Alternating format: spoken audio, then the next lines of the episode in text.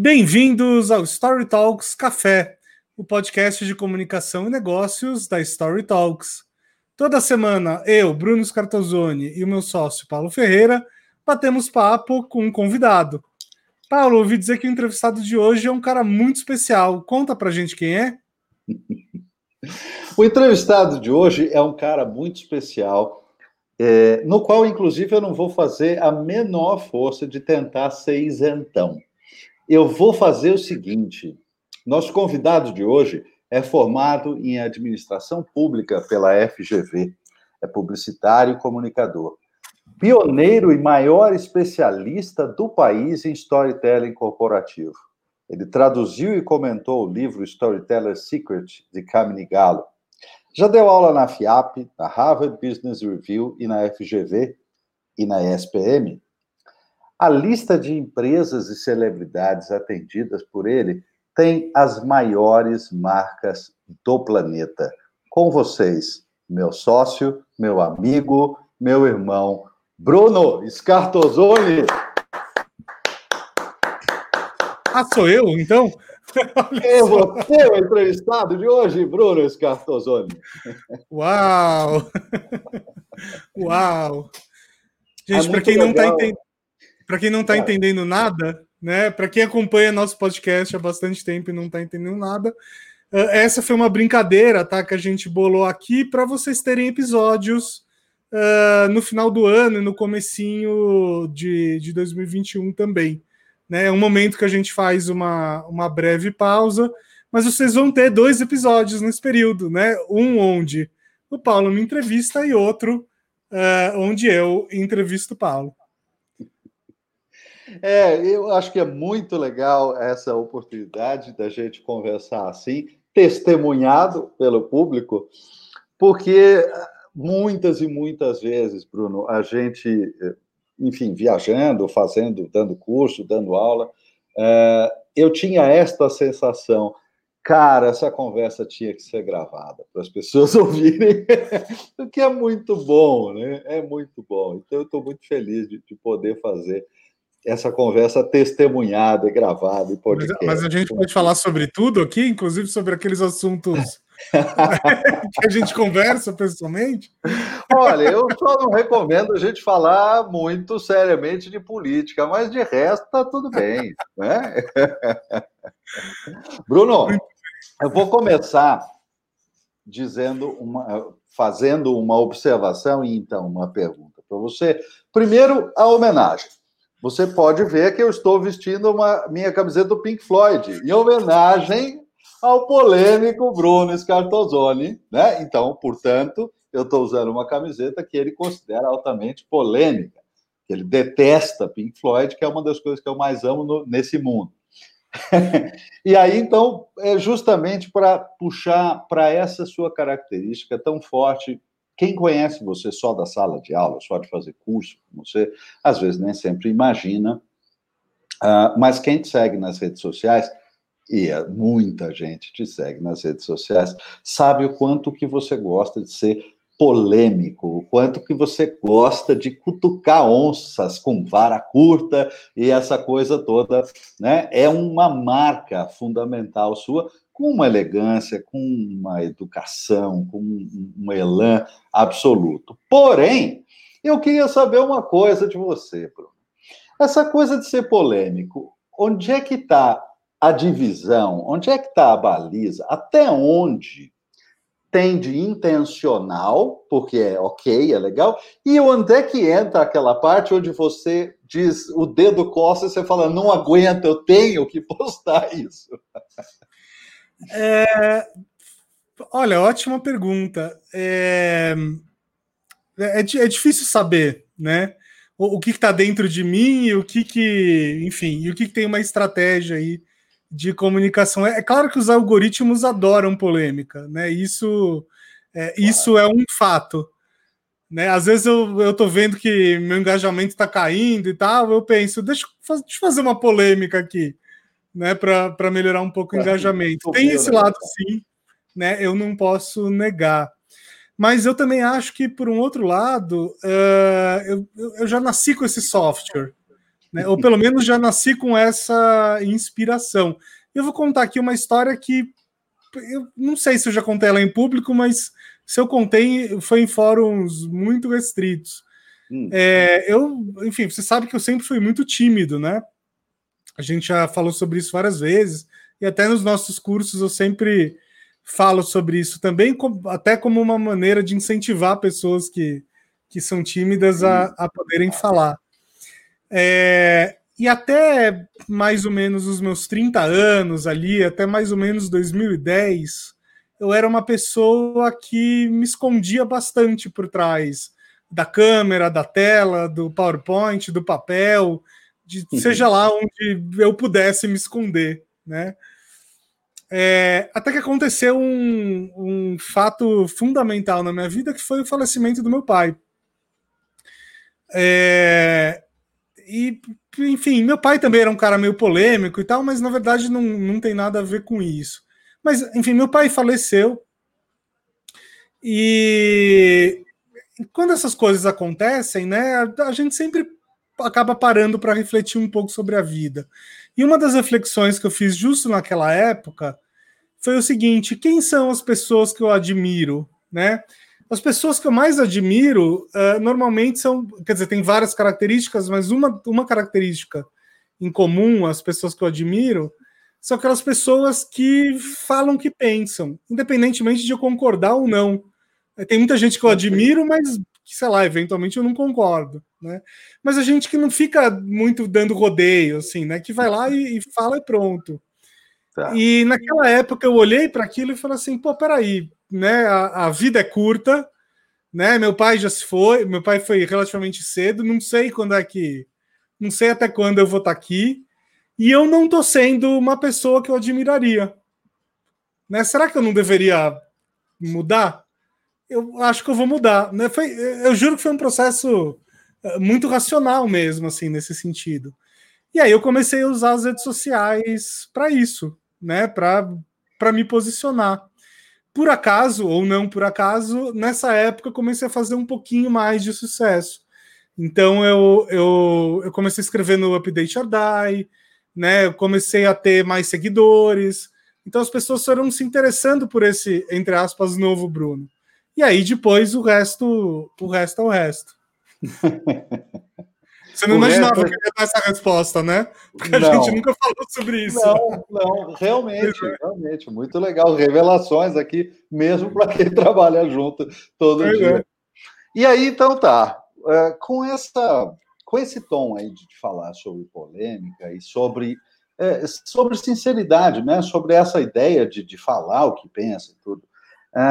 Aí eu tenho a próxima pergunta para você, que é a seguinte o politicamente correto e as questões identitárias, do jeito que elas têm acontecido ultimamente, elas estão uh, dificultando, e mais do que isso, estão estragando determinadas contações de histórias, estão impossibilitando que certas histórias sejam contadas?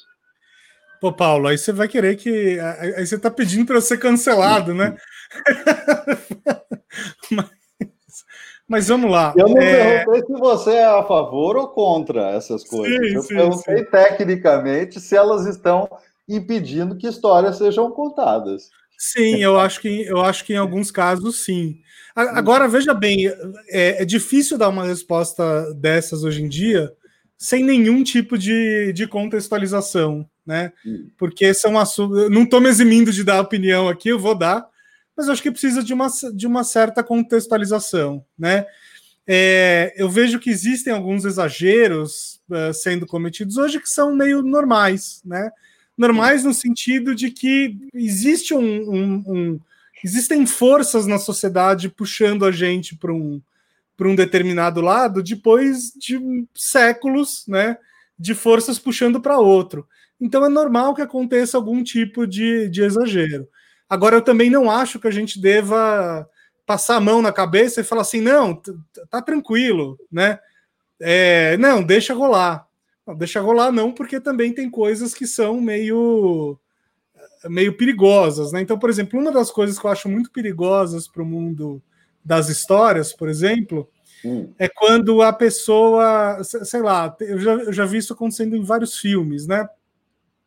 Uh, o filme tem um personagem, sei lá, que é um cara abusador, sei lá, o que come, ou que é um cara racista, o que, o que comete algum tipo de crime, seja ele qual for. Uhum. E aí o diretor do filme, o roteirista ou o escritor, enfim, resolvem fazer um, uma história uh, onde um cara comete uma série de crimes e no final nada acontece com ele, ele não é punido, né? É, é um filme, sei lá, é uma história interessante, porque a vida às vezes assim, né? Tem gente que come, que comete atrocidades e, sei lá, eventualmente não é punida mesmo, né? Pelo menos não em terra. No mundo espiritual, aí não sei. Inclusive, curiosamente, essa semana saiu uma notícia que desvendaram mais um uh, dos bilhetes do famoso assassino do Zodíaco dos anos 70. Uh, ah, e o assassino do Zodíaco jamais foi identificado, jamais foi preso, ao que se sabe, nunca pagou pelos crimes. Exato, é exato. Então, por exemplo, nesse tipo de história, eu vejo, eu vejo que algumas pessoas mais radicais uh, faz a seguinte crítica: ah, não, peraí, como assim? Você está glorificando o criminoso, ou o assediador, ou seja lá quem for, né? É, não pode, esse personagem deveria sofrer na história. É, e, e, é claro que na vida real a gente quer que essas pessoas sofram, óbvio. É, mas as histórias né, devem, devem refletir a condição humana. E a condição humana é essa: às vezes você é pego, às vezes você não é pego, né? É, às vezes as pessoas uh, têm a satisfação de verem uh, os criminosos que fizeram mal para elas sendo presos, e às vezes elas morrem com esse tipo de frustração, né? É, faz parte da vida. É o fato da é, vida. É um, é um, fato da vida. E aí os filmes estão aí para provocar, para os filmes, os livros, né? enfim, as histórias em geral, estão uhum. aí para provocar, para discutir isso. Ontem mesmo eu vi um filme que eu achei incrível, que eu não vou lembrar o nome agora, mas é um filme com Adam Sandler, acho que é Joias Brutas, ou Joias Raras. É um filme relativamente novo na Netflix. É sensacional. Ele é, é um negociador, negociador de, de, de diamantes, joias. Maravilhoso. Também não me lembro o filme, mas é sensacional. Com Adam Sandler, que você não gosta muito dele, mas ele não, não gosto. Demais, Como tá comédia, é um ator péssimo, mas naquele filme, né, tá não é um filme de comédia, então tudo bem. Verdade. E eu achei um filme muito interessante porque é meio isso, né? Você fica o tempo todo assim, tá, mas onde o filme quer chegar? Sobre o que, que ele é? Ele, ele abre muitas questões Uhum. E, e, não fecha essas questões, ele deixa aberto. Claro, não é um filme blockbuster, não é um filme para qualquer um, né? Uhum. Não é um filme para todo mundo, vamos falar a verdade. É, mas é um desses filmes sobre, sobre a vida. Se o, fi, o, final é incrível, né? Que te dá um nó na cabeça. Você, você não sabe se você torce por ele, contra ele. Você não sabe se aquilo foi justo, foi injusto. É, mas a vida é assim. E aí aparecem algumas pessoas mais radicais desses movimentos que falam: não, as histórias deveriam estar submetidas à nossa visão de mundo. Né? Há uma e... vontade moral, né? Há uma vontade moral. Eu acho que não, porque aí vira censura de país totalitário. Né? Uhum. No, nos totalitarismos, é... e aí de direita e de esquerda, tanto faz, a arte era submetida à moral daquela sociedade, né? Sim. A visão de mundo do, dos ditadores e tal. É, uhum. E eu acho que a, a, a, arte em geral não pode se submeter a isso de forma nenhuma. Só existe arte em liberdade, né? O resto é Exato. é simulacro. Não existe arte sem liberdade. É... Exato. Embora, embora, embora quando não tem liberdade, os artistas ficam muito mais criativos. Isso também é um fato. Também, ok, tudo bem, mas é que aí ele está exercendo a arte como é, com liberdade no sentido sim. revolucionário, aí sim. E aí, justamente falando desses revisionismos e desses limites todos, essa semana ou a semana passada foi anunciado que a neta, uma das netas do Monteiro Lobato, está reescrevendo Aliás, reescreveu já o primeiro livro, vai escrever, reescrever vários dos livros dele. Uh, e reescreveu, então, um dos livros dele, retirando uh, do, do, do, do, livro as menções uh, racistas, uma série de menções que são consideradas hoje, no século XXI, são consideradas altamente inapropriadas. E a neta dele, então, está escrevendo um, uma, uma versão nova dos livros de Monteiro Lobato. O que, que você acha disso, Bruno? Uh, eu vejo um lado bom e um lado ruim. Né? Eu, eu acho interessante se a gente encarar essa obra como um remake. Né? Por exemplo, tem ah. filmes que têm remakes, né? Então você pega um filme que aconteceu 30 anos atrás e refaz aos, né, aos olhos, sei lá, da cultura da cultura atual, aos olhos dos efeitos especiais mais novos. Enfim, se a gente enxergar essa obra como um remake, eu acho válido, tá? Muito válido. Tá. Agora, se a gente for substituir na totalidade a obra antiga por essa, aí eu acho um problema, né? Porque por mais que a obra antiga tenha problemas, e, e óbvio que tem, é, ela foi feita com uma intenção, cada palavra está lá por algum motivo, né? Quando a gente começa a pagar isso, começa a ficar estranho. Aí eu acho mais, mais interessante aquela coisa de ter um aviso contextualizando, né? Que é o que está uhum. acontecendo no cinema. Outro dia, acho que a, a HBO uh, eh, colocou um aviso desses no Vento Levou, se eu não me engano, né? Olha, isso aqui ah, é uma tá. obra do seu tempo, tem cenas de, de racismo e tal, não sei, xenofobia, sei lá, tem, tem lá umas coisas. Uhum. E veja então com essa lente. É, eu acho que é, é, até interessante, pensando pensando aqui numa, num jovem que talvez tenha contato com, a, com as obras do Monteiro Lobato hoje, talvez seja até interessante ele poder ler as duas obras, né? A original e o remake, para discutir as diferenças da sociedade e tal.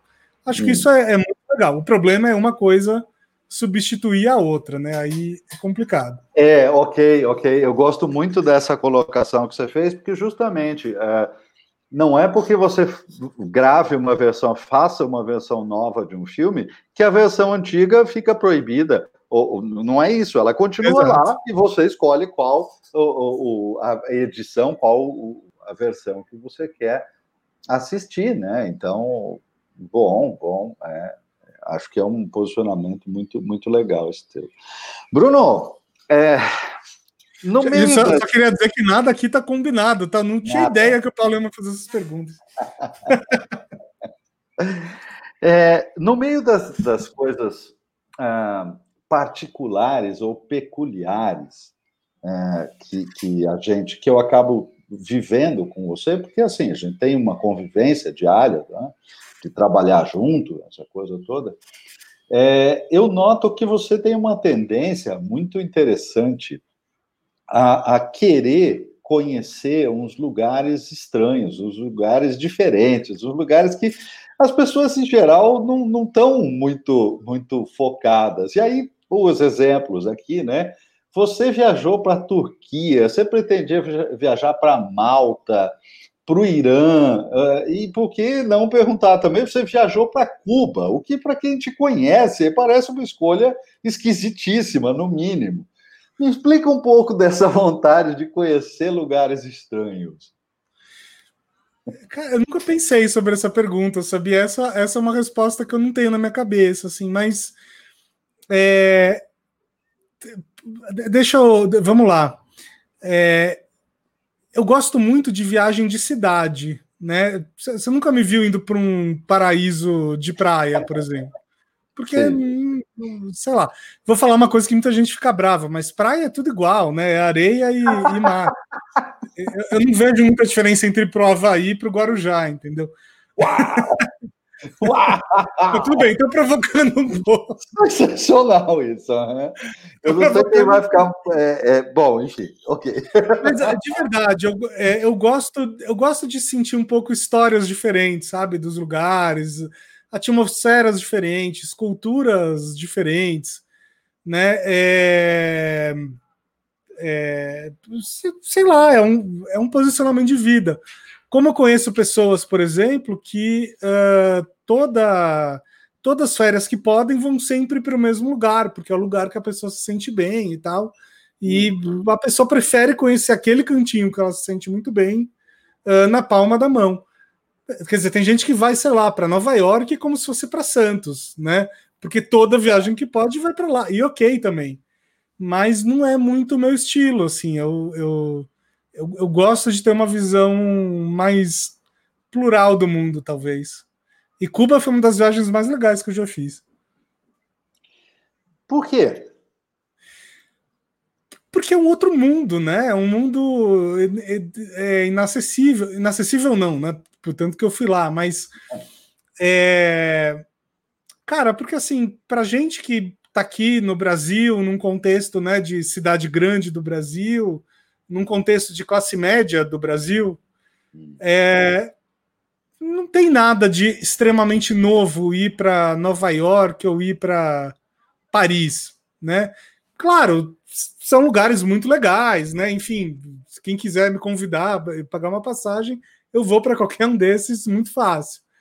É, mas é tudo cultura ocidental, né? Você vê mais é, momentos a mesma coisa, estilo de vida é mais ou menos o mesmo. Nova York é mais perto que o sertão, né? Exato. Com, mas com certeza absoluta, claro. né? É, e pô, Cuba não, né? Cuba é um outro estilo de vida, outro outro pensamento, outro, organiza, outra, outro jeito de organizar a sociedade. Enfim, independentemente de concordar ou discordar, tá? Enfim, não sou nenhum uhum. fã específico de Cuba, mas eu acho que é uma viagem que todo mundo deveria fazer para poder ver, até para poder criticar com. com. com é, conhecimento de causa. Conhecimento de causa, né? Ou para poder elogiar com conhecimento de causa também, né? Enfim. Tá. Aí vai do gosto de cada um, mas. Qual foi o lugar mais estranho que você já visitou, Bruno? A cidade, assim, o bairro, o lugar mais estranho que você já visitou? Estranho? Putz, que pergunta. É... Estranho. Ah, é, talvez. Estranho no sentido de diferente, de, de sei lá. Né?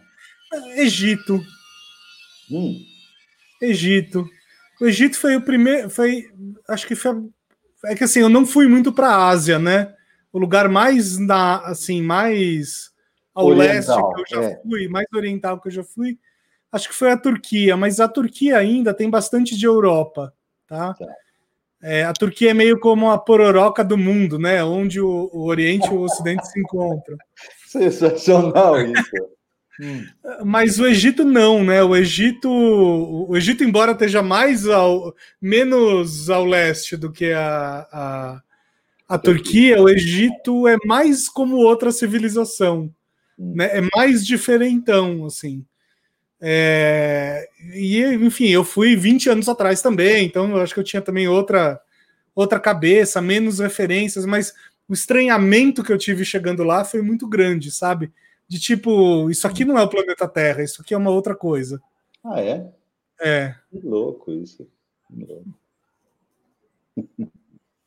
Muito bem. É, Bruno, eu quero fazer uma pergunta para você que tem a ver com, com um aspecto bem, bem, bem de trabalho mesmo, bem profissional pro, pro, sobre storytelling. De verdade, Existe história, existe alguma diferença de verdade entre a história para contar e a história para vender? Olha que pergunta, hein? É... No geral, não. Né? Em termos gerais, eu diria que, que não. As boas histórias que vendem são as histórias que tocam as pessoas. Tá. Né? E, e as histórias que fazem sucesso no cinema ou literatura também são as histórias que tocam as pessoas, né? Então, no fundo, tudo isso tem a ver com, com emoções.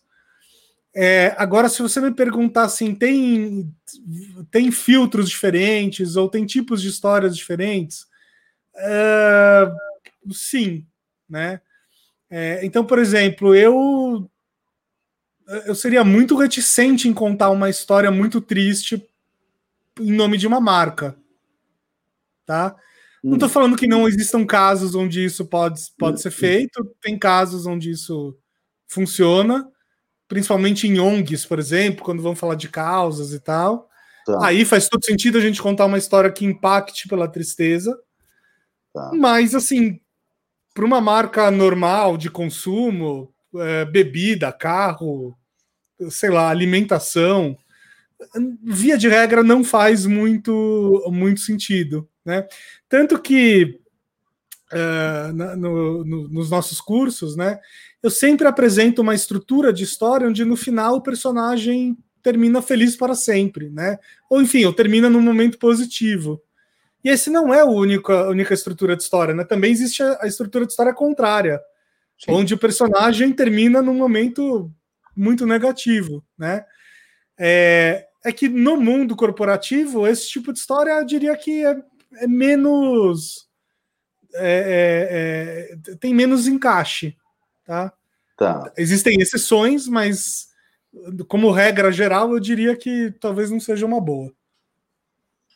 É, eu, eu te fiz essa pergunta exatamente porque às vezes eu tenho a sensação hum, que a vontade de vender, quando é excessiva, ela acaba estragando a vontade de contar a história, entrando no meio da vontade de contar a história, sabe?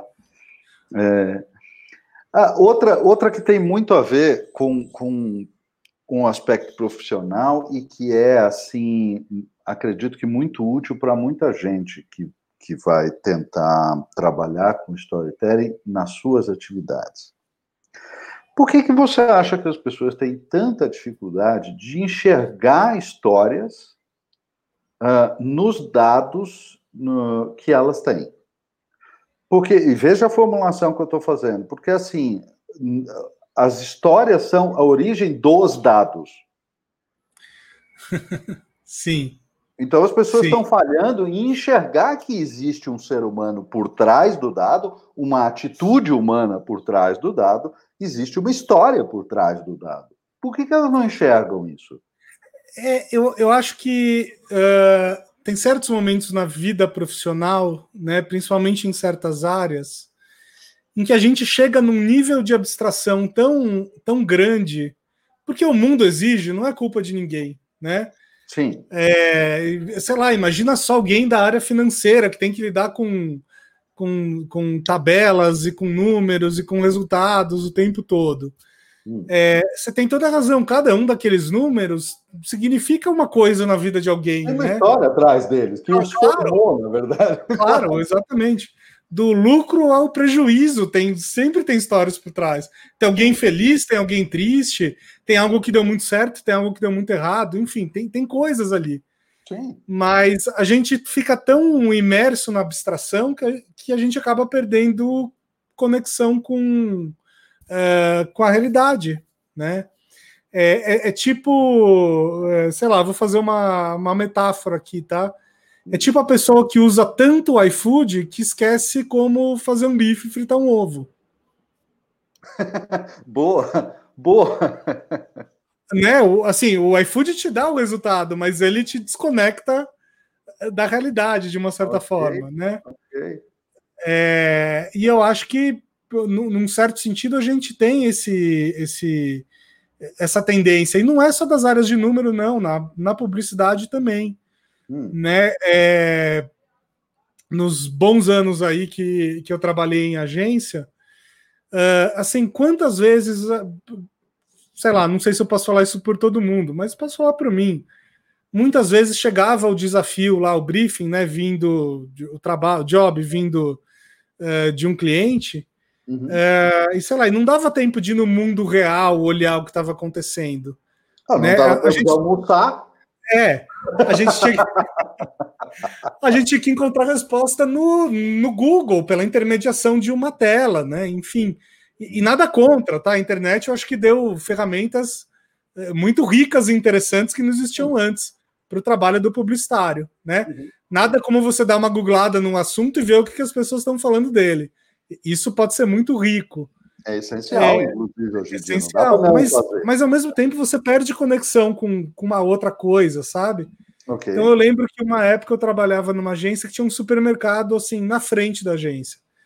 E toda vez que eu, que eu ia fazer um. Enfim, que eu tinha que fazer algum trabalho relacionado a uma marca que estava no supermercado, claro, tem marcas que não estão no supermercado, né? Mas quando era uma marca de bem de consumo, Uh, volta e meia eu, eu saía da agência, atravessava a rua, ia no supermercado e ficava olhando como é que as pessoas interagiam com esse produto, como é que elas pegavam na, na prateleira e tal. Às vezes não dava em nada, mas pelo menos eu ia tomar um ar, né? Uhum, e às vezes eu olhava lá e tirava um site legal, entendeu? É, então é, é, é, um pouco é um pouco desse jogo. A gente se esquece como é a vida real. É sensacional, porque isso praticamente introduziu automaticamente a minha próxima pergunta, que é a seguinte: você concorda com o Yuval Harari que o que diferencia os seres humanos das outras espécies, o que deu aos seres humanos a, a dominância, enfim, é, que ele tem no, no planeta, é o fato de contar histórias? Sem dúvida, sem dúvida nenhuma, né? É, pô, sei lá, amo meus cachorros, mas eles não contam histórias, né? É, sei lá, chimpanzés dizem que até tem um, algum nível de linguagem ali e tal. Parece até que eles se comunicam, têm uma inteligência uhum. bastante grande, fazem até instrumentos, mas não contam histórias, né? É, contar histórias tem uma série de vantagens evolutivas, co começando pela união do grupo, por exemplo. Tá. É, as, as, as, pessoas se unem uh, em torno de, de histórias, né? É, a, a, aquilo que começou lá como pequenas tribos, depois vira uma cidade, depois vira uma sociedade inteira, um país. O que é um país se não né, um conjunto de histórias?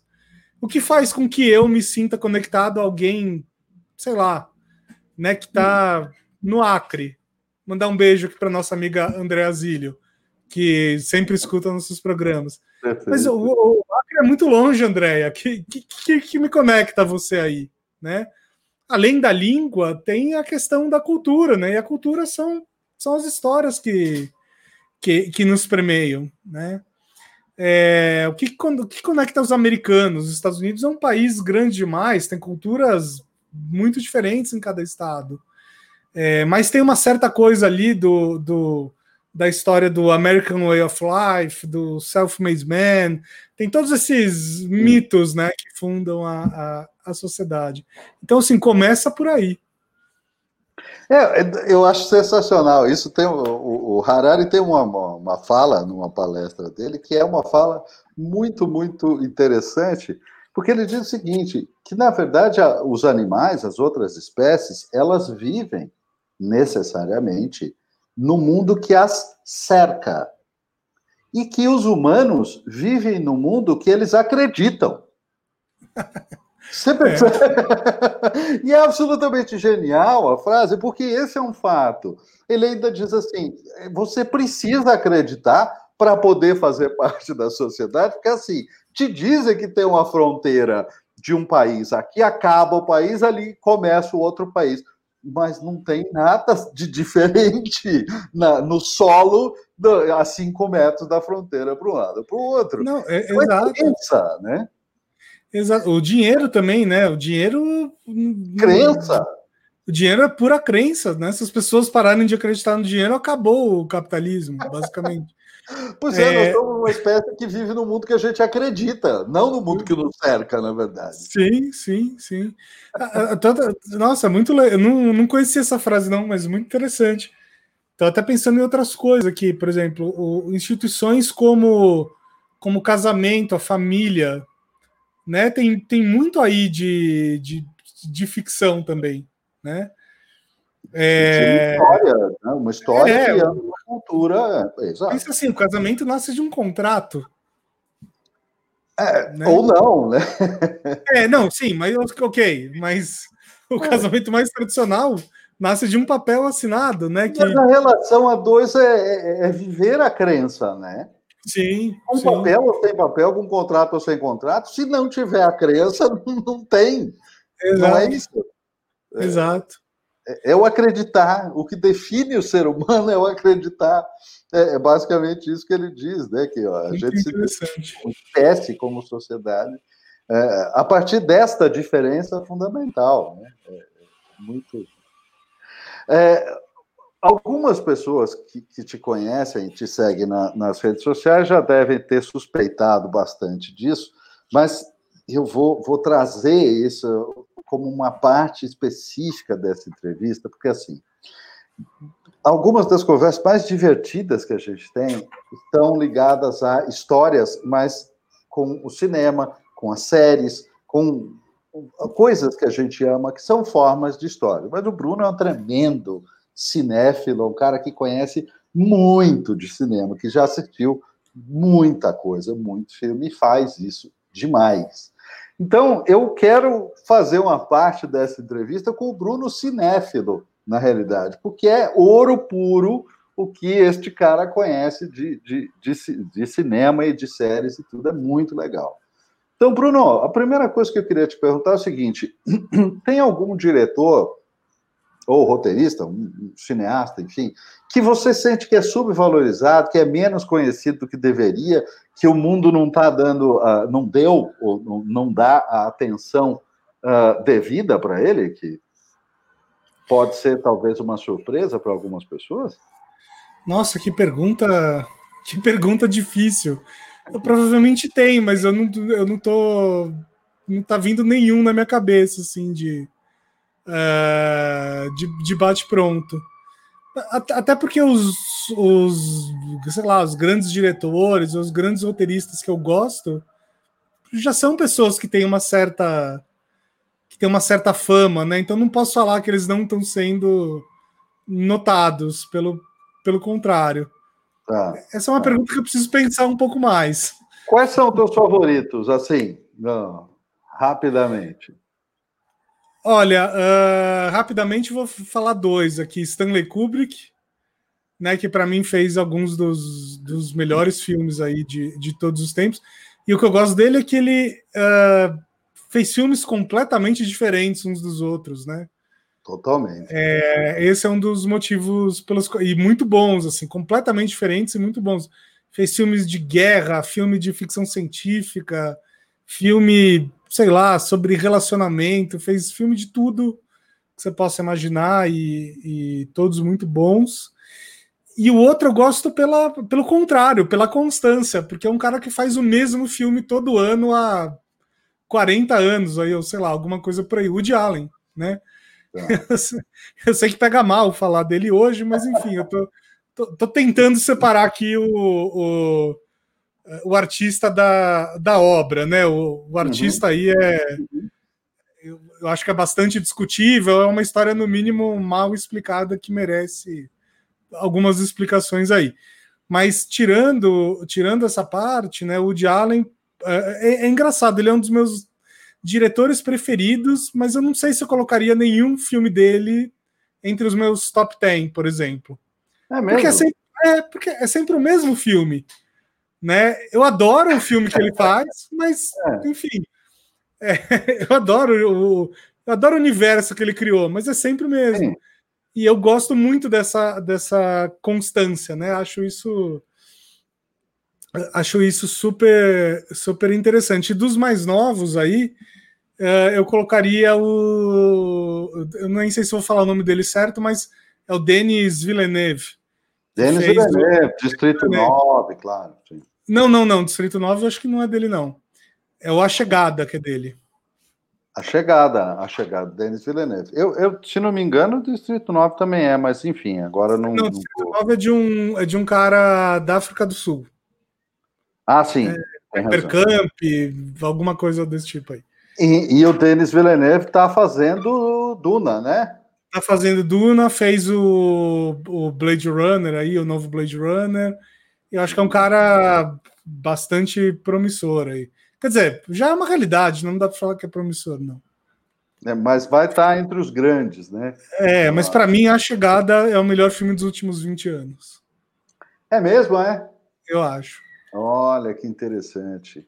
Eu também assisti, adoro o filme, mas é um filme sobre o qual não dá para falar, né? A chegada é. não dá, dá para falar.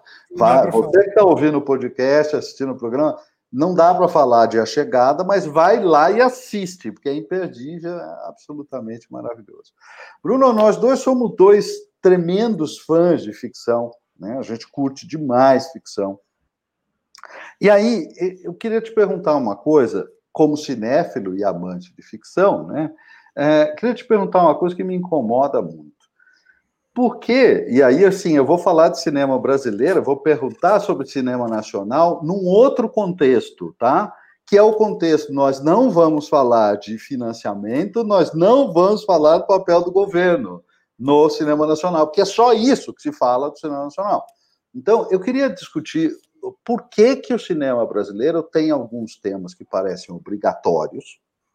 Todo filme brasileiro tem um, um, no centro dele alguém movido por um problema de grana. O problema obrigatório do brasileiro não ter dinheiro, é uma coisa irritante, porque é claro que é verdade para muita gente, mas não pode ser só esse o motor de toda a história que se conta.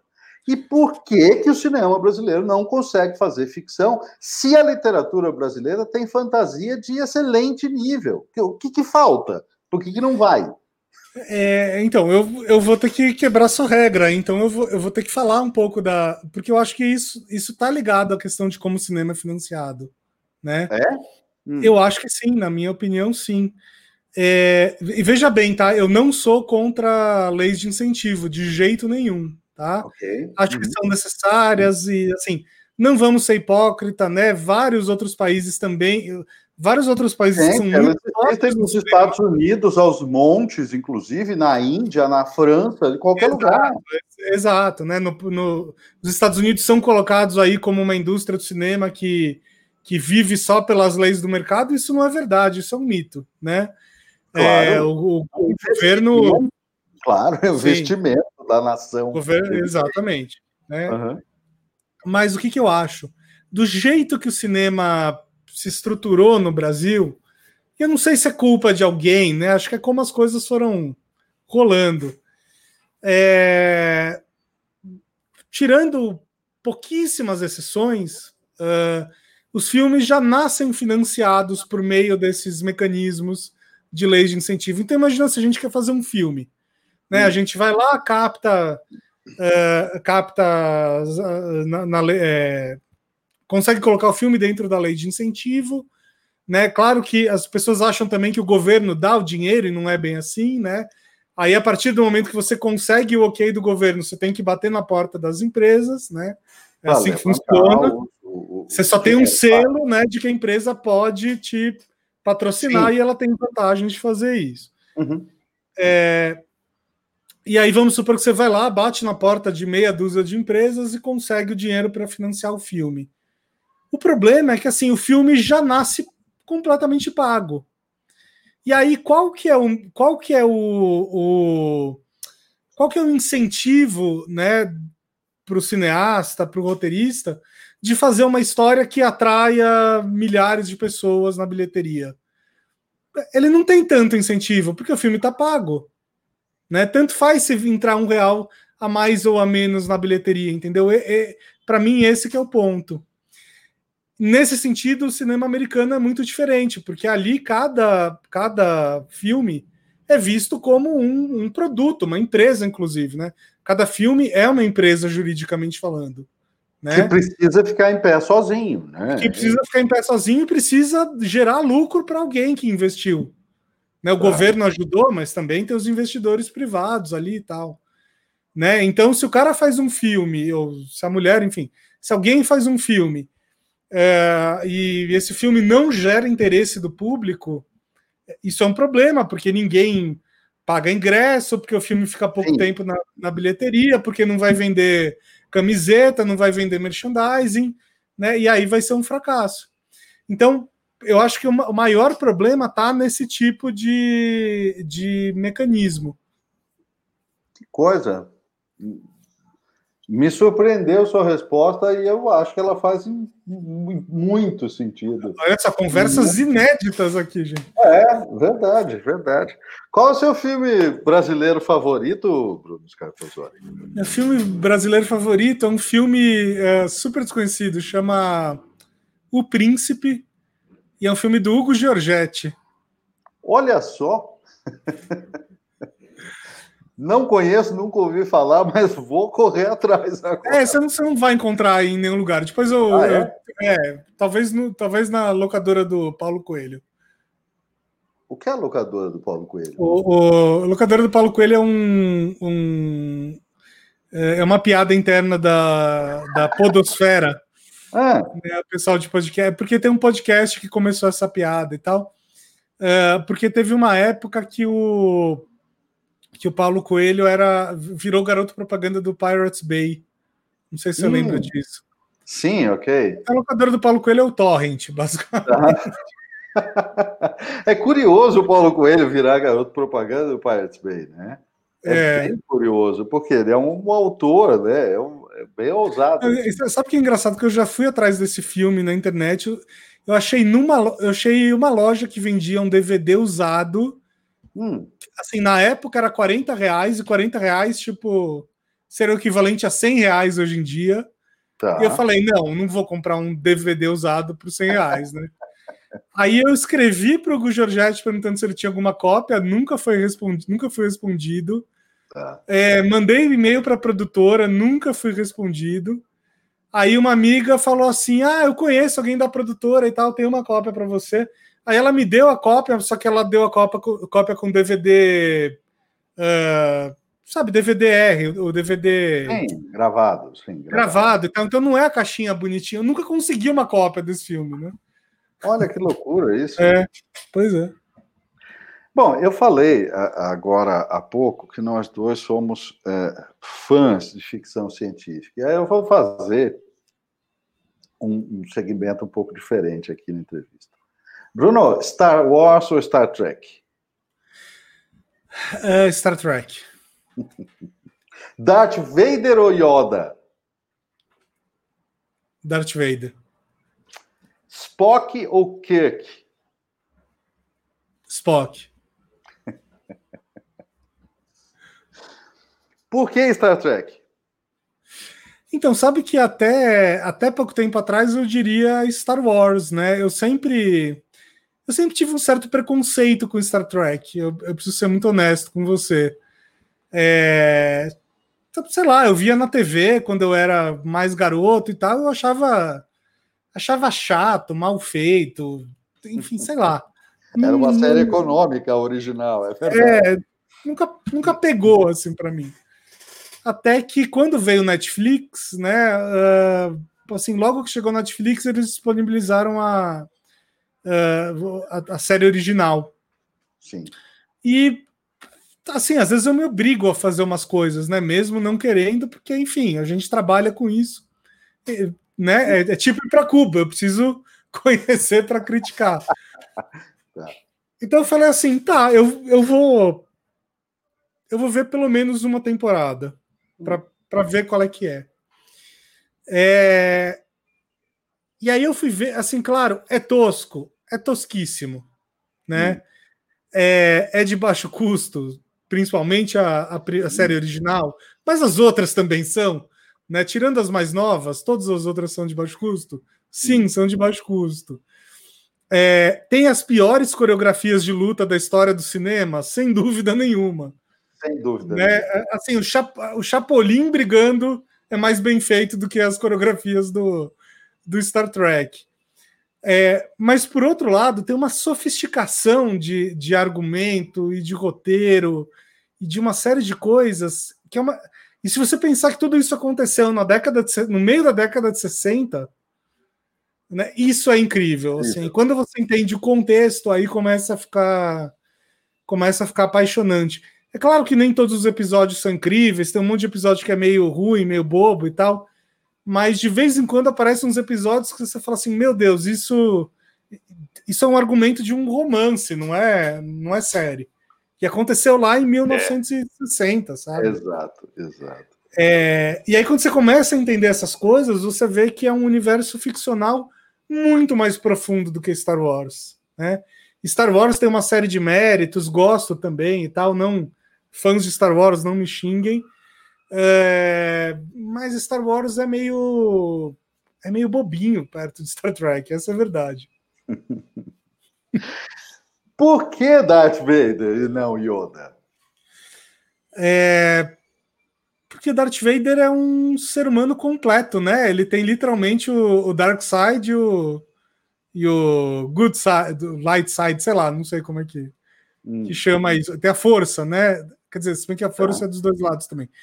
É, mas enfim, eu gosto dessa dualidade do Darth Vader, né? Ele começa bom, aí ele vira do mal. No, vou dar spoiler aqui, mas enfim, no final ele né, troca, troca de lado de novo. É, e o, o, o, Campbell, né, o Joseph Campbell, falava que o Darth Side, o Darth Side, o Darth Vader. Hum. Tô, tô, confundindo aqui o Dark Side do, da DC Comics com o, o Darth Vader. Tá. Darth Vader é, é um dos mitos modernos também, né? Ele, ele tem aquela coisa da respiração, da capa, da máscara, né? Tudo isso é tudo isso é incrível. O Yoda é um personagem legal também, mas eu acho que ele é um personagem mais previsível. O Yoda é só o sábio, né? Não tem nada de. O Yoda é o, é o Sr. Miyagi, o Yoda é, é. O Yoda é o mestre Splinter das Tartarugas Ninja. O Yoda é um sábio, né? Tá. Como outros tantos que já apareceram na história do cinema. O Darth Vader é mais único. É, como vilão, ele é muito, muito poderoso, né? A imagem ali é muito, é uma coisa é realmente. E, e por que Spock e não Kirk? É, bom, primeiro porque é, eu, eu não acho o Kirk um personagem tão fantástico assim, né? Para ser muito honesto. Hum. Eu vou apanhar de todo mundo, vou ser cancelado por todo mundo.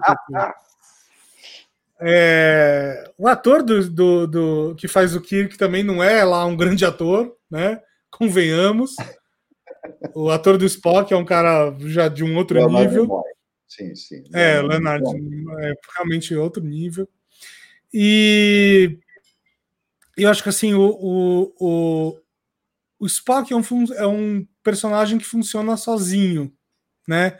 Ele tem um motivo para estar tá ali, ele, enfim, ele é um personagem interessante por si só. O, o Kirk ele precisa do Spock para ter a dualidade, né? Tá. É, eu consigo imaginar um seriado só com o Spock. Agora um seriado só com o Kirk hum, hum, tá. não tá. faz muita diferença. Ali, aliás, essa é uma das outras coisas que também me encantou no Star Trek, né? Ah, eu diria que a primeira a temporada, a, a série original e a Next Generation também Hum. As duas têm muito forte nessa questão de emoção versus razão. Tá. Né? Muito forte o tempo todo. Né? E aí você começa a entender que não é sobre espaçonave e planetas e monstros. Não tem nada a ver com isso. Né? Isso uhum. é só uhum. uma desculpa para discutir sobre questões humanas muito mais complexas. Universais, né? Exatamente. Exato, exato. Mas eu não sei se é um desses que a gente falou, mas qual é o seu personagem favorito de Star Trek e de Star Wars? Star Trek, acho que é o Data. Data? É. Que eu acho melhor que o Spock. Data é um mais, personagem fantástico. É, mais profundo que o Spock, pelo menos. É... E de Star Wars, é... putz, sei lá. Uh... Personagem preferido de Star Wars? Não sei. Sei lá, acho que o Han Solo, talvez. O Darth Vader, não, não sei. Não tenho, assim, um personagem que eu ache tão incrível. Com certeza não são os da trilogia nova. Com certeza. É.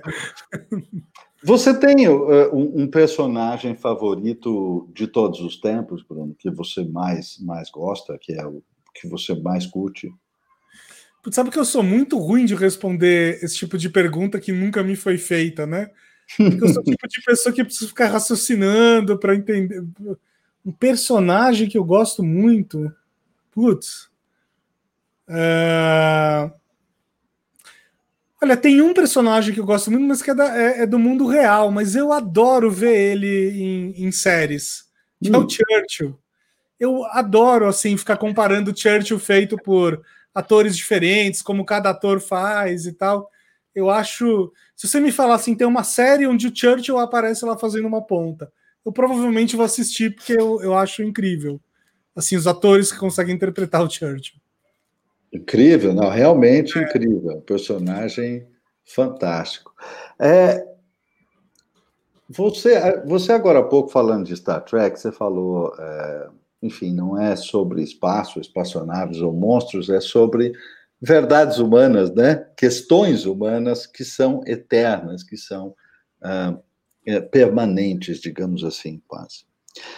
Ah, fora, ev ev evidentemente, fora o contexto né, do espaço ou do, do é, das modernidades que cercam, mudou alguma coisa uh, fundamentalmente nas, nas estruturas de histórias do teatro grego para o século XXI? Não, não. No, no, no, na essência, não, né? Claro que mudaram certas coisas, né? As histórias hoje tendem a ter um ritmo mais rápido, né? Mais frenético. Isso no cinema, nas séries, na literatura, nos quadrinhos. Claro que uma, claro que tem, certa, tem certos aspectos culturais que vão mudando é, o jeito como a gente consome, o jeito como a gente quer consumir essas histórias, uhum. né? É, sei lá, talvez as temáticas, talvez as, a profundidade dos personagens. Tem uma série de coisas que vão mudando e vão melhorando ou piorando ao longo do tempo. Mas uh, na essência, não. Né? Na essência, é tudo a mesma coisa. E eu acho engraçado que quando eu comecei a estudar esse assunto, lá em 2008, né, fazia uns 12 anos mais ou menos, uh, várias pessoas faziam essa pergunta assim, né? A internet está mudando o jeito de contar histórias? E não, né? Claro que não. Né? A internet precisaria mudar o nosso DNA, sei lá, nossa, o jeito como que a gente se relaciona com as pessoas para mudar o jeito que a gente conta histórias, né? É. É, porque na verdade o, o, o, ato de contar histórias está ligado a uma coisa que é, que é muito mais ancestral aí, né? É, enfim, não existe uma resposta muito clara a isso, mas talvez tenha alguma coisa no nosso DNA, talvez tenha a ver com a maneira como o cérebro humano evoluiu. Enfim, tem várias tem várias uh, talvez tenha a ver com uma, com uma história de origem, inclusive, né? Uh, nas tribos iniciais ali da África que contavam, começaram a contar histórias de um certo jeito, e aí quando a gente se espalhou pelo mundo, a gente continuou mais ou menos levando o mesmo jeito. Então, tem vários níveis para essa. Pra, tem várias respostas possíveis para essa pergunta. A gente não sabe exatamente qual é, mas é óbvio que uma tecnologia de 15 anos não muda a humanidade com esse nível de profundidade, né? Então, não. Cara, foi sensacional você falar, usar o termo aqui, é, histórias de origem, e aí eu vou fazer uma, uma voltinha aqui para perguntar uma coisa para você, porque aí entra em uma, uma parte aí da, da, do estudo de sociologia, de sociedades antigas, que eu gosto muito, e que, é, veja só, é, não existe, não existe um personagem completo bem formado, no qual você não tenha um desenvolvimento, algum nível de desenvolvimento de uma história de origem.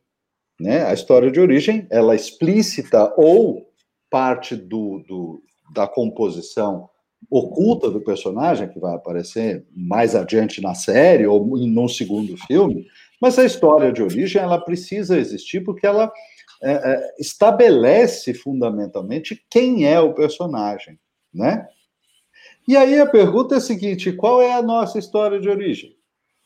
A história de origem da humanidade. Ah, achei que você estava falando da Story Talks. não, não, não.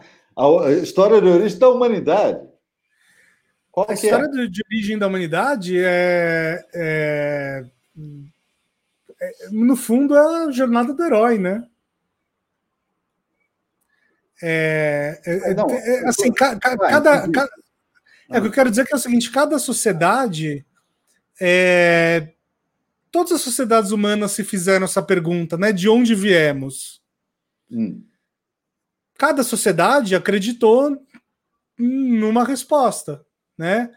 Cada sociedade tinha sua, sua cosmologia, sua teoria, é, seus mitos de criação, seja lá o, o seja lá o que for. Hum. É... Agora, que no fundo isso tudo é a jornada do herói, né? Ou, ou o monomito. É essa história que todo, todas as sociedades já se contaram, né? Para tentar explicar quem elas eram.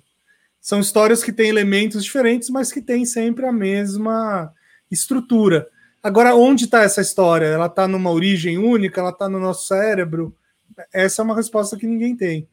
Eu, acho que eu não respondi exatamente o que você queria. Mas... Não, não, não sei. É que assim, quando, quando a gente estuda civilizações antigas, antigas mesmo, que são né, da, da, da origem da história, ah, você, você tem nas civilizações tradicionais, nas tribos tradicionais e tudo, de, é, você tem uma história de origem que responde então para esses povos de onde nós viemos, que essa história de origem é, é basicamente a mesma, revestida com, com cores locais, com determinados detalhes locais, mas a história de origem uh, original dessas sociedades antigas, ela sempre diz, de algum modo, que nós viemos das estrelas. Ah, sim. Toda. Assim, do, da América do Norte aos aborígenes australianos, aos africanos, à Sibéria, aonde você pegar uma, uma civilização absolutamente original, né, lá no, no, princípio, ela vai afirmar que nós viemos das estrelas, num, numa situação que é muito mais estranha uh, para aquele tempo remoto, essa afirmação, do que afirmar, por exemplo, que nós fomos feitos de barro da Terra, que era muito mais próximo. Né? É, é mas eu, eu acho que o céu é. História de origem. Mas eu acho que o céu é muito misterioso, né? Hum. Até hoje a gente olha para o céu e fala, nossa, que tipo, sei lá, vou, vou falar uma bobagem aqui, provavelmente, mas ainda hoje, de vez em quando, eu olho para a Lua e falo assim, meu, que louco! Tem uma bola de pedra gigantesca pairando nas suas cabeças aqui. E essa, e essa coisa não cai. E tá lá. que loucura é essa, né? É, claro que talvez os, os, ancestrais não tivessem a noção de que era uma, uma bola de pedra, tá? Tá, tá. Mas enfim, o céu é muito misterioso, né? E o céu é uma coisa maravilhosa. É, eu, acho que é meio natural que a gente imagine que a gente veio de lá. Independente meio, né? A gente pode acreditar que sim ou que não, mas não importa. Eu acho que é uma resposta meio meio que natural, sabe? Como é uma resposta meio que natural, a gente associar uh, a escuridão a algo ruim. Pô, porque a escuridão, por muito. A gente ficou muito tempo sem fogo. Né? A escuridão é quando a gente estava mais vulnerável. A escuridão era quando a gente não enxergava. A escuridão era quando o bicho ia lá e, e, e comia alguém da tribo. Na escuridão a gente podia a tragédia, né? A tragédia acontecia na escuridão. É. Claro. Então, acho que tem certas coisas que, que são meio. Uh, que, que, são meio que naturais para remontar a essa, a, a, essa época, assim, sabe? É, não sei se a gente veio dos, das estrelas ou não, mas eu, eu consigo, eu, eu, consigo imaginar humanos lá para trás hum. tendo essa brisa, assim, sabe? De olhar para o céu e falar: nossa, acho que a gente veio de lá, porque sim. Então. Né? Você assistiu o Truman Show? Vi. Eu adoro aquele filme, adoro Truman Show. Acho um filme absolutamente fantástico. E aí eu vou te perguntar uma coisa: de vez em quando você está olhando para o céu e se, se pergunta se você é o Truman? Não, não, isso não.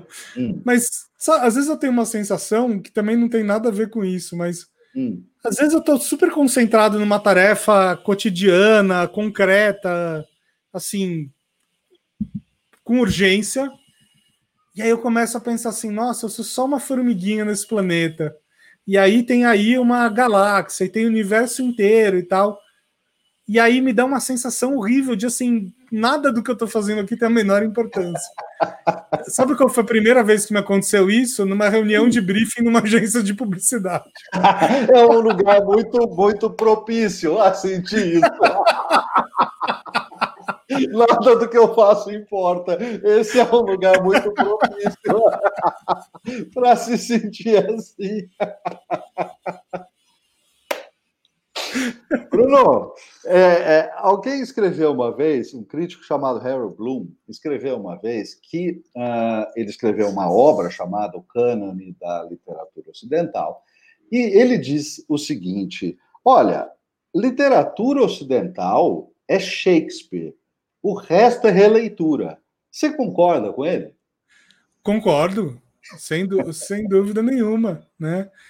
é, as histórias do Shakespeare são muito universais, né? E, e, é, Shakespeare foi uh, um dos primeiros autores a, a trazer a coisa que é, é, é a dimensão, é, como é que eu vou dizer, sentimental e individual, da, é a dimensão sentimental do indivíduo, né? Eu acho que isso é, é muito fundador, inclusive, da cultura ocidental a cultura ocidental é uma cultura muito mais individualista, né? É, e aí, e aí vou deixar uma outra pergunta de provocação aqui para você. Hum. É, Shakespeare pegou isso no ar porque a sociedade era assim, ou a sociedade se transformou assim porque Shakespeare teve esse, essa ideia?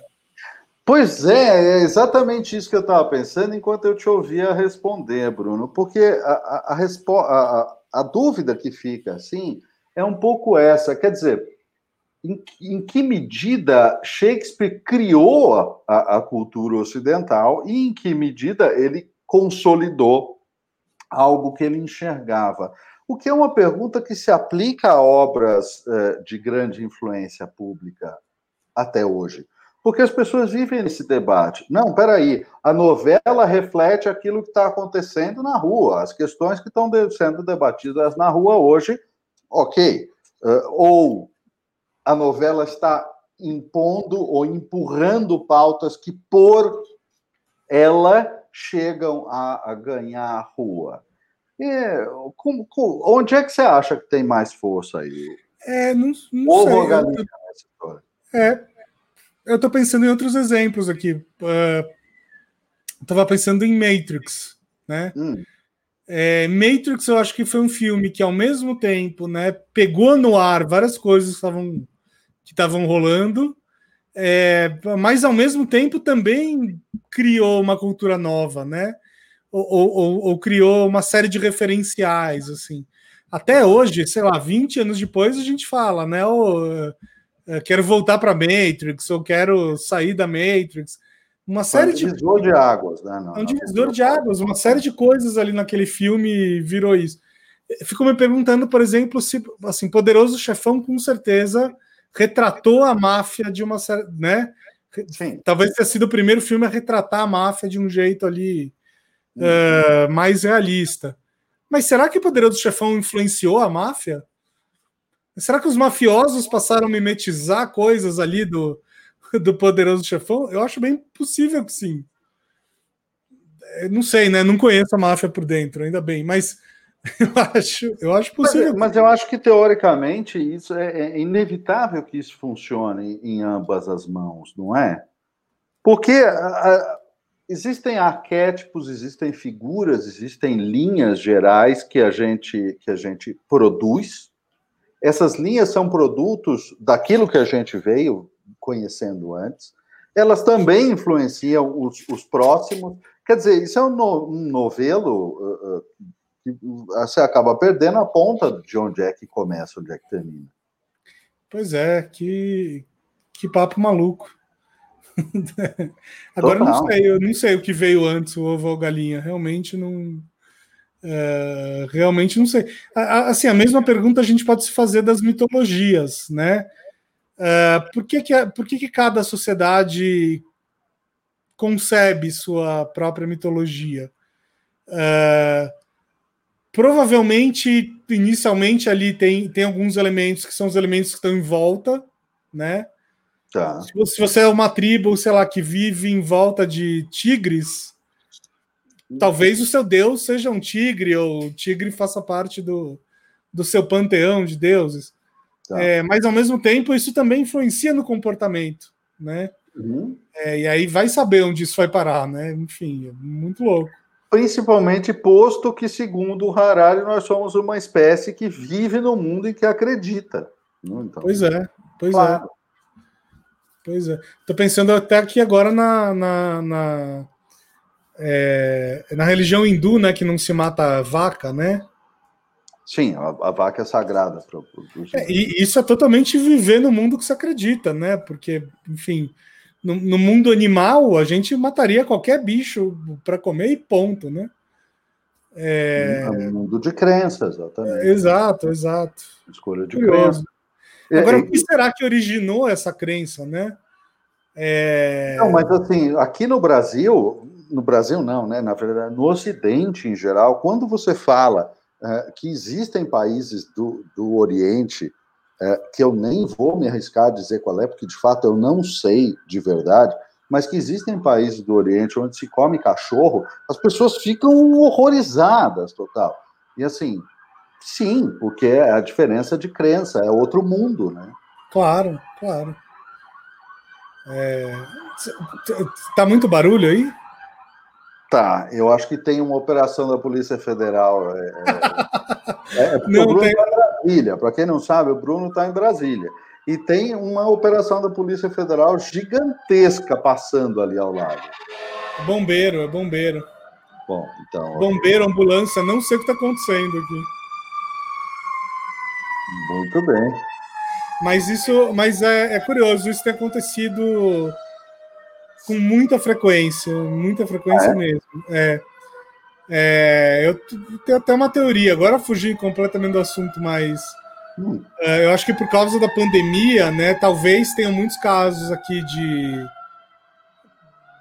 talvez de violência doméstica, talvez suicídio, talvez, enfim, né, infelizmente eu acho que essas coisas devem estar acontecendo é, bastante. Fora as pessoas que estão doentes e precisam Sim. ir para o hospital, que também não são poucas, né? É, assim, essa experiência de tantas sirenes, tantas, é, ela, ela me lembra ah, os últimos dias que a gente passou, Bruno, em Madrid, no começo do ano, né, que a gente estava em Madrid, quando, quando inclusive, quando ia, estava na beira de começar o lockdown na Espanha, nós estávamos em Madrid, e, e eu me lembro da, da, minha sensação nos últimos dois dias lá no hotel, praticamente trancado no hotel, aonde se ouvia sirene todo o tempo, todo o tempo, de um modo bastante assustador. É, então, viramos viramos Madrid. Mas só na parte ruim. A, a paeja boa ainda não, não chegou aqui. Bruno, eu vou fazer a saideira, a pergunta para a gente finalizar aqui, que é uma pergunta dupla, na verdade. Né? Uma pergunta dupla. Uh, qual é a melhor história que você conhece e a pior história que você conhece? Putz, então, você acabou de cair naquele, naquela, naquele vão das perguntas sobre as quais eu não pensei. Eu não, não sei se eu tenho uma resposta para isso. Qual a sua história favorita? Uma história favorita da ficção ou história favorita da vida real? Da ficção, pode ser. É, porque da vida real é, é meio complicado, né? Tem histórias é. que eu acho muito boas e que talvez eu não possa contar aqui. É... Sim. Né? É... E tem histórias que são bobas e tal, mas assim, sei lá, eu acho muito incríveis. Hum. História da ficção. Uh... Eu, eu, vou simplificar sua pergunta, tá? Assim, meu filme preferido, eu acho mais fácil. Hum. Que não necessariamente é a melhor história, né? Porque um filme é um pouco mais do que a história. Tá. A história é muito importante, mas o filme também, né? É, é a produção, é, enfim, são as atuações. Na, na, verdade, eu vou transformar em, em meu top 5, vai, para ninguém ficar chateado. Então, meu top 5 de filmes. Uh, 2001, de Saia no Espaço. Lawrence da Arábia. É, meu terceiro é bastante polêmico. AI, Inteligência Artificial. Fantástico. Fantástico. É, mas é, eu odeio, né? Porque tem gente que odeia esse filme. Total. 2001 também. É, é... Up Altas Aventuras. Lindo, lindo. E talvez A Chegada. Olha, a chegada fazendo top 5. Fazendo top 5. Bacana. É... Não, não, desculpa, não, não, não posso colocar a chegada no top 5, deixa ele em sexto. Uh, Julie Jean, Um Amor para Dois. Esse é o meu. É Julie Jean, Truffaut? Truffaut. Exatamente. E, e agora o pior filme que eu já vi. O pior. Foram As Loucas Aventuras de James West. O que, que é isso? Com o. É, as, as, é, James West era um, era um seriado de faroeste, hum. né, muito tempo atrás, nunca vi nenhum episódio do seriado original. Tá. E aí o Will Smith, alguns anos atrás, foi convidado para fazer meio que um filme baseado nisso no cinema. Tá. É, e foi o primeiro filme que eu dormi no cinema. eu nunca tinha dormido no cinema, porque eu achava. Eu adoro cinema. Para mim, assim, é uma Sim. experiência sempre incrível. Foi a primeira vez que eu dormi no cinema, foi nesse filme. Esse filme tem uma história engraçadíssima, né? Hum. Uma vez eu vi uma. Você conhece um diretor que chama Kevin Smith? Kevin Smith. É um diretor de comédia e tal, enfim. Ele é hum. ator de comédia também? É, ele faz um papel nos filmes dele. Ele ah, fez uh, Jane Silent Bob, fez. Uh, enfim. É, é, ele tem uma palestra na internet que ele conta uma história que aí você vai ver onde vai chegar. Hum. Esse cara foi convidado muitos anos atrás para dirigir um filme do Superman. Uh, e aí o, o, o produtor né, é, queria se meter no roteiro e falou assim: Olha, eu acho que tem que ter aí uma aranha robô gigante. Daí ele olhou e falou assim: Nossa, mas Superman, aranha robô gigante. O que, que tem a ver uma coisa com a outra, né? Que estranho. Não, mas as pessoas gostam de aranha robô gigante e dá um efeito legal na cena e tal. Dá um jeito de colocar uma aranha robô gigante no filme do Superman. E aí, por isso e por outros motivos, esse cara declinou. Ele é um diretor de filmes mais independentes e tal, enfim, tá. não é a praia dele uh, fazer filme de produtor e ele declinou e tal, e foi fazer outras coisas da vida. E hum. de verdade nunca dirigiu nenhum filme muito grande, não. Uh, Passaram-se alguns anos e lançam As Loucas Aventuras de James West, que é um filme baseado nessa série de faroeste de anos atrás. O produtor desse filme é esse cara da história do Superman. E no meio do filme, Will Smith luta contra o quê? Uma aranha robô gigante. No meio do faroeste.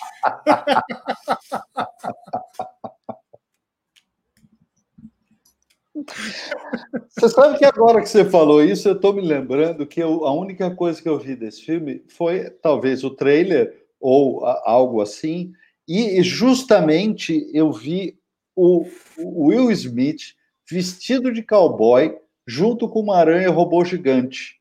Eu Exatamente. olhei para ele e falei: não, não, é impossível assistir isso. Exatamente. O Will Smith então. de cowboy já era ruim o suficiente. Mas com a aranha robô gigante, não, aí não tem Eu amo o Will Smith, mas adoro o Will Smith, mas assim, não dá. Não tem, é, então, é, esse é o pior filme que eu já vi, mas que rendeu essa história incrível. Né? sensacional, sensacional. Bom, muito bem. Bruno Scartozoni, estamos com uma hora e vinte de entrevista e esses são os seus últimos minutos. Eu vou aproveitar aqui para fazer uma homenagem para alguém que eu considero um dos melhores entrevistadores de todos os tempos, Antônio Abujanra, saudosíssimo Antônio Abujanra, que eu adoro, adoro. E ele dizia o seguinte: bom, as perguntas estão feitas, agora fique à vontade, enfoque-se na corda da liberdade, diga o que você quiser. Eu, não, não tem nada mais lindo, né? Vou, vou aproveitar para fazer o nosso jabá, então, né? É, gente, dia 30 e 31 de janeiro, em São Paulo, temos um curso marcado, Story Talks, um curso de public speaking e storytelling, para quem não conhece. É o curso onde eu e o Paulo estamos juntos o tempo todo na sala. O Paulo traz a parte dele de, de expressão e, e, e public speaking. Usa uma palavra que você não gosta aqui, eu falar retórica, né? Mas não public speaking. Oratória, retórica, exatamente. Public speaking, exatamente. É, fazendo curso, vocês vão entender porque que o Paulo não gosta dessa palavra. Uh, eu trago a parte de storytelling, conteúdo, etc. Né? E é um curso de prática, tá? Onde todo mundo se apresenta e ganha feedbacks. O outro, gente, desculpa, mas a, as sirenes aqui estão ensurdecedoras. Oh, Deve estar tá acontecendo alguma coisa muito louca aqui. Uh, e também tem o livro que eu traduzi, né? Que o Paulo falou. É um livro que tem esse palavrão aqui inteiro em português, está na versão em português, ficou Storytelling, aprenda a contar histórias com Steve Jobs, Papa Francisco, Churchill e outras lendas da liderança. Gente, talvez vocês não consigam mais ouvir nada. Tchau. tchau, tchau. Me sigam nas redes sociais, não me cancelem. Tchau. Tchau.